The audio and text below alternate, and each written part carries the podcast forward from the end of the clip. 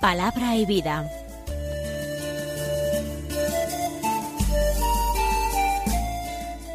Con el padre Manuel Horta desde Sevilla.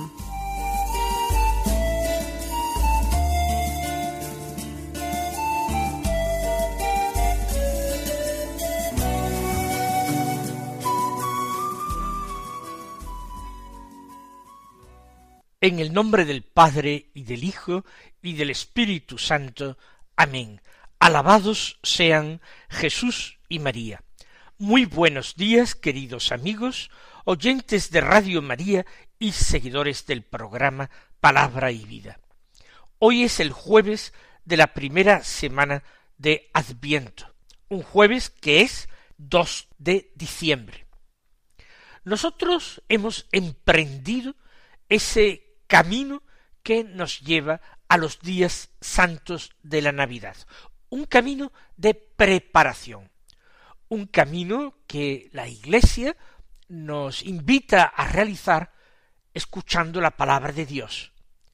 Porque la mejor manera de preparar la Navidad no es hacer compras extraordinarias, ni tampoco adornar de una manera especial nuestro hogar la mejor manera de preparar la Navidad es esta que nos sugiere la Iglesia.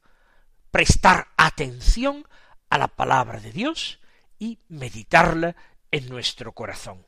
Por eso nos disponemos a escucharla en este momento. Seguimos con la lectura del libro de Isaías.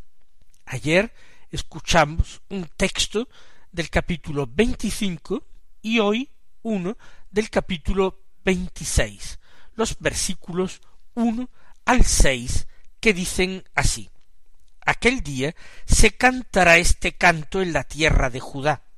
Tenemos una ciudad fuerte, ha puesto para salvarla murallas y baluartes. Abrid las puertas para que entre un pueblo justo que observa la lealtad. Su ánimo está firme y mantiene la paz porque confía en ti. Confiad siempre en el Señor, porque el Señor es la roca perpetua. Doblegó a los habitantes de la altura, a la ciudad elevada, la abatirá, la abatirá hasta el suelo, hasta tocar el polvo. La pisarán los pies, los pies del oprimido, los pasos de los pobres. No ofrece especiales dificultades de comprensión este texto, sin embargo vamos a repasarlo con detenimiento para encontrar en él motivos, argumentos, temas para nuestra propia oración.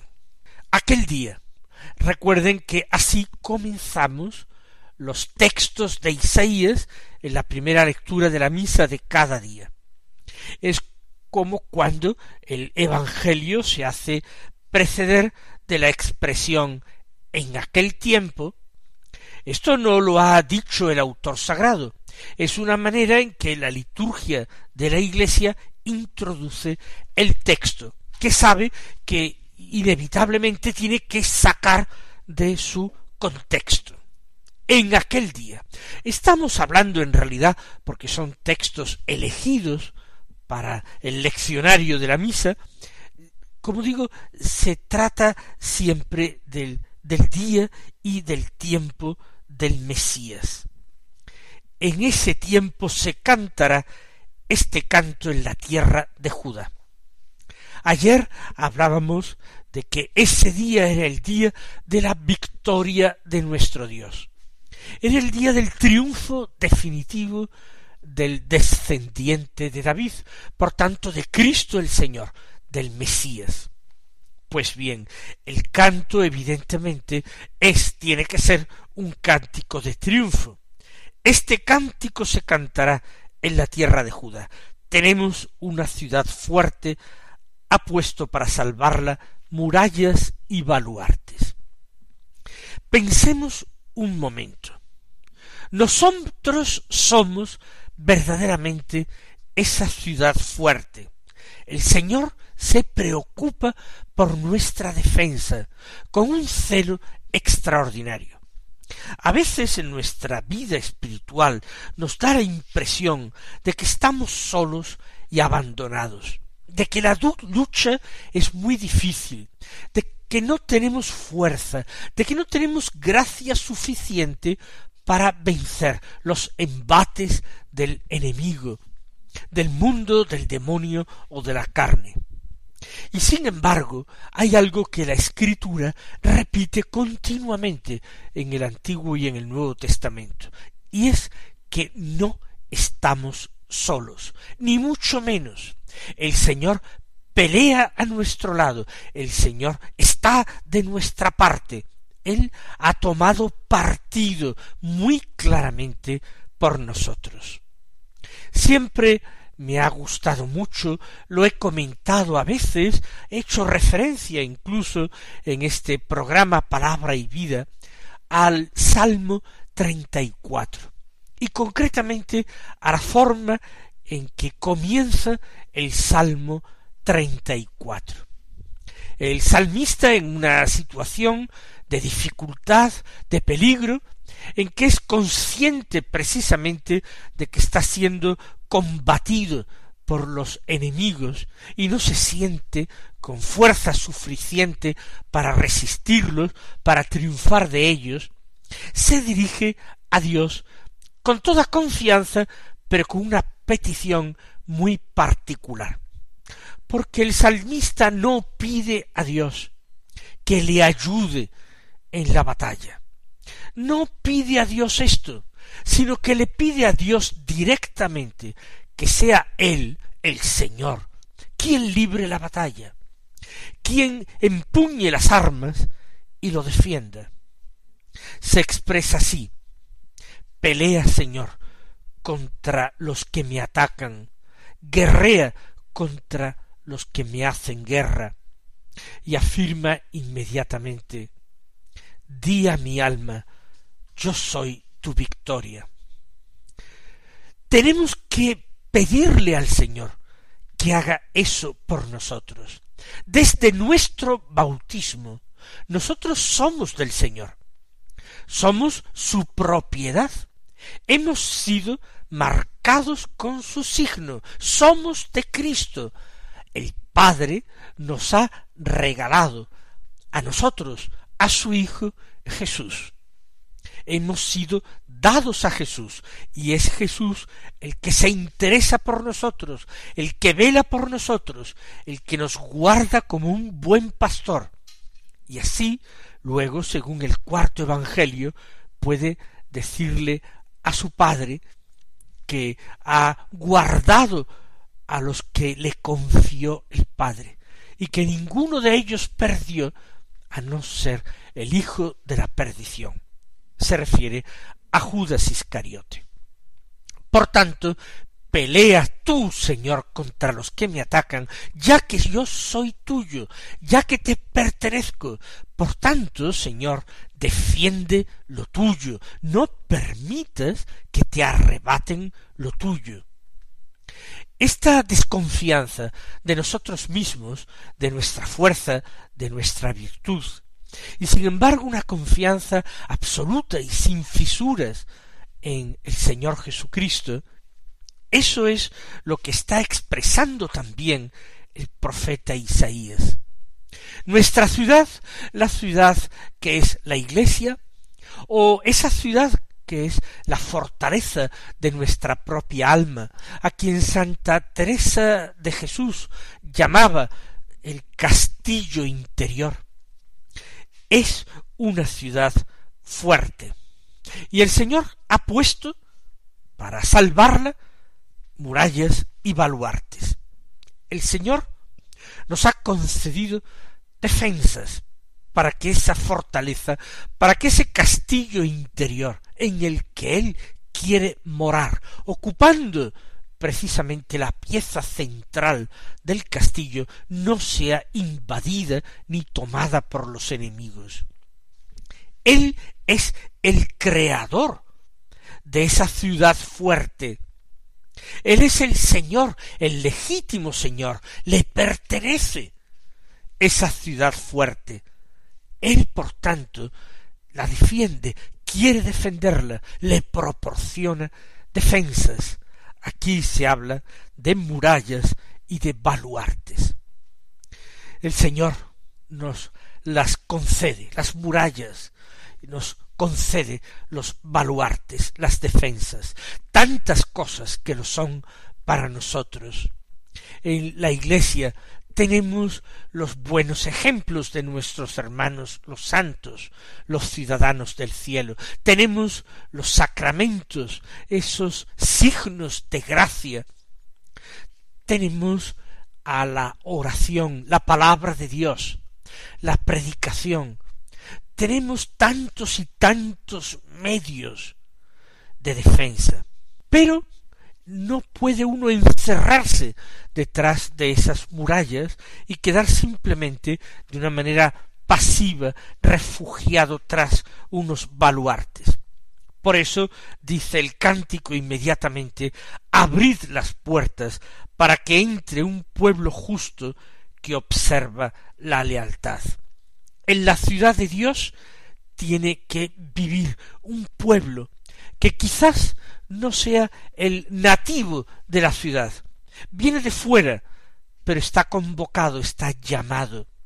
No son sólo los habitantes de Jerusalén, sino las gentes que han creído y que se refugian en esta ciudad santa.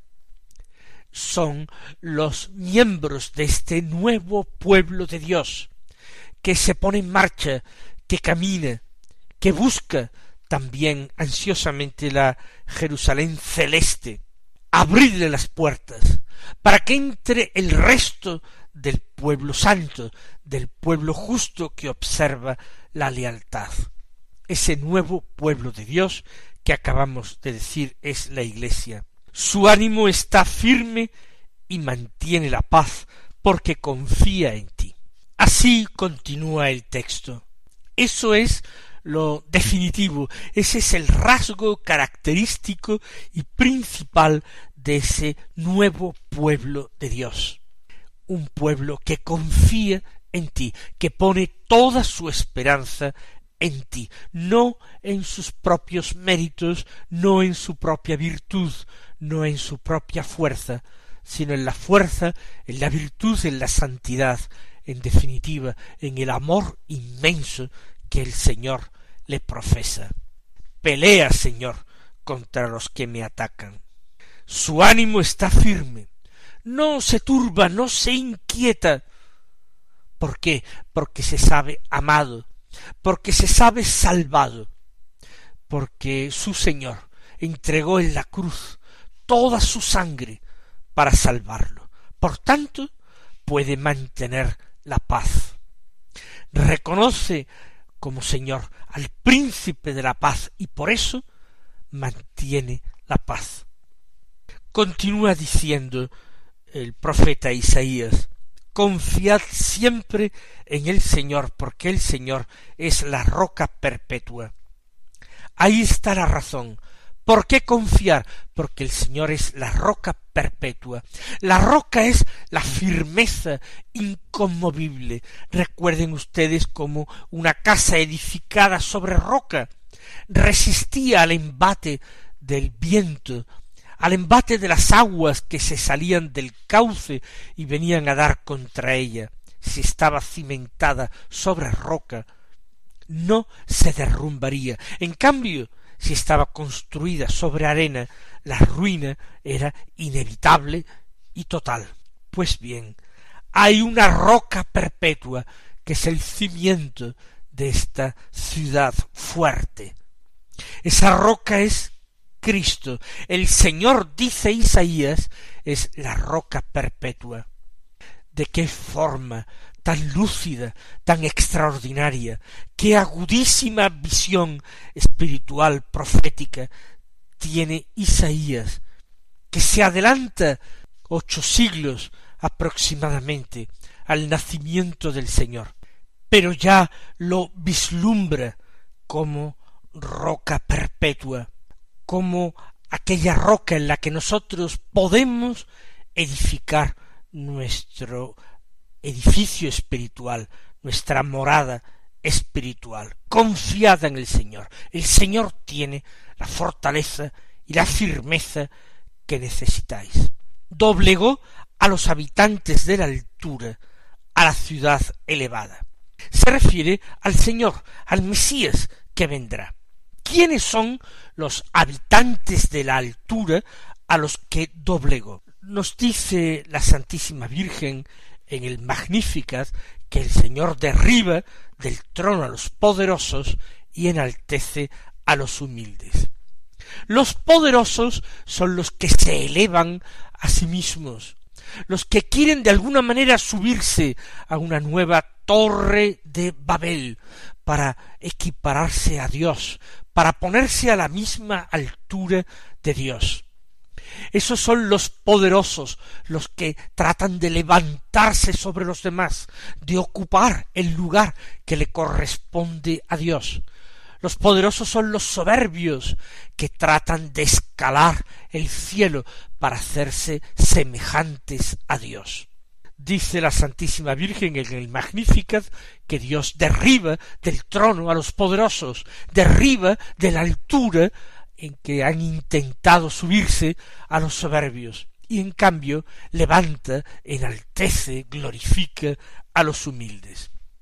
Pues Isaías ya nos está diciendo algo parecido. El Señor a esos habitantes de la altura, a los que quieren vivir por encima de los demás, a los que tratan de escalar el cielo con sus propias fuerzas, a los soberbios los doblega derriba de su altura a la ciudad elevada. La ciudad elevada es la de los hombres soberbios. La abatirá, la abatirá hasta el suelo, hasta tocar el polvo. Así se expresa con esta reiteración el profeta. La abatirá, la abatirá, hasta tocar el polvo. Derriba a los poderosos. Y lo que se augura es no ya una revancha humana motivada por el rencor ni la envidia, es el triunfo de Dios del que participan sus amigos. La pisarán los pies, los pies del oprimido, los pasos del pobre. Porque Dios, ya lo hemos dicho, se pone de parte de estos, de los que se consideran, de los que se estiman pobres y débiles, pero ponen en él toda su confianza. Por eso el profeta Isaías es un profeta del Antiguo Testamento, pero que verdaderamente anuncia un evangelio, anuncia una buena noticia.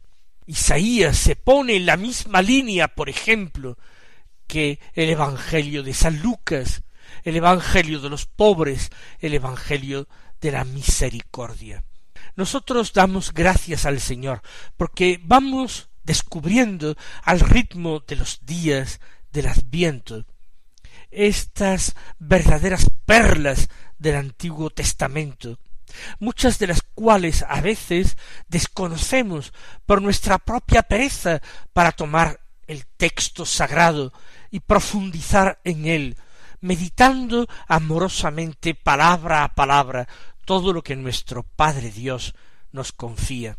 Que el presente adviento nos convierta definitivamente en verdaderos buscadores de Dios. Que a lo largo del adviento en su transcurso la palabra de Dios purifique nuestros corazones y los llene con ese deseo de reconocer plenamente en nuestras vidas la soberanía de Cristo el Señor.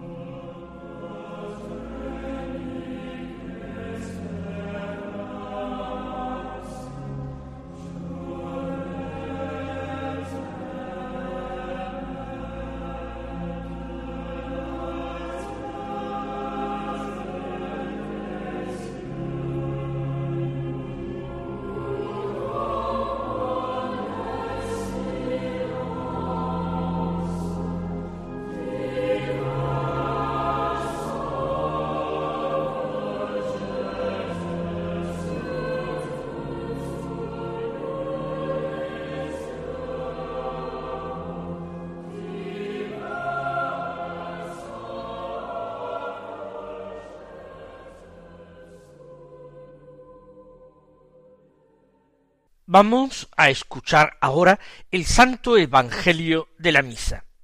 Hoy leeremos a San Mateo, del capítulo séptimo, los versículos 21 y 24 al 27, que dicen así.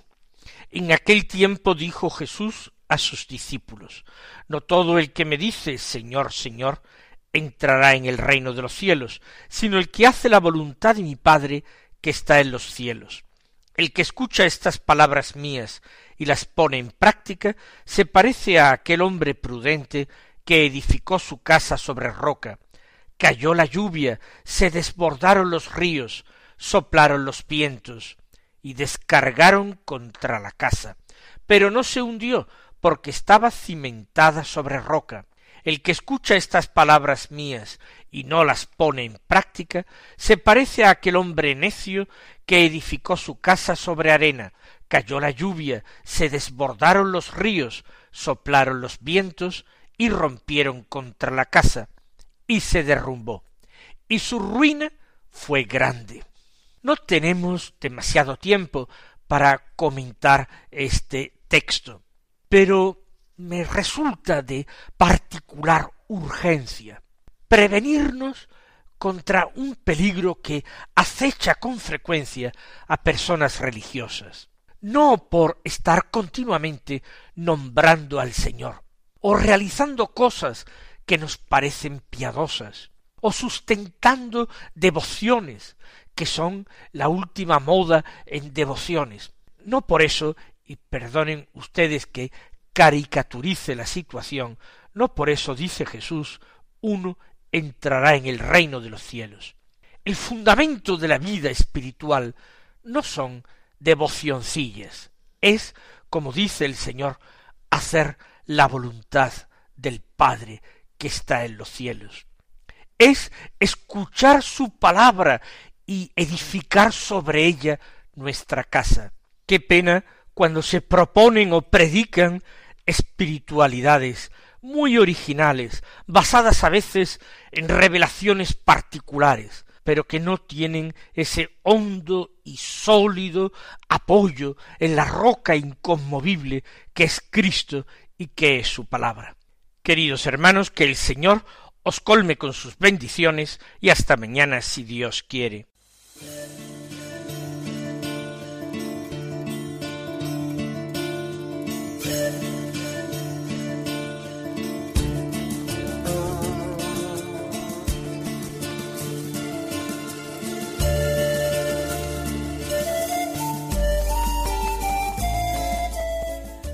Concluye Palabra y Vida, un programa dirigido desde Sevilla por el Padre Manuel Horta.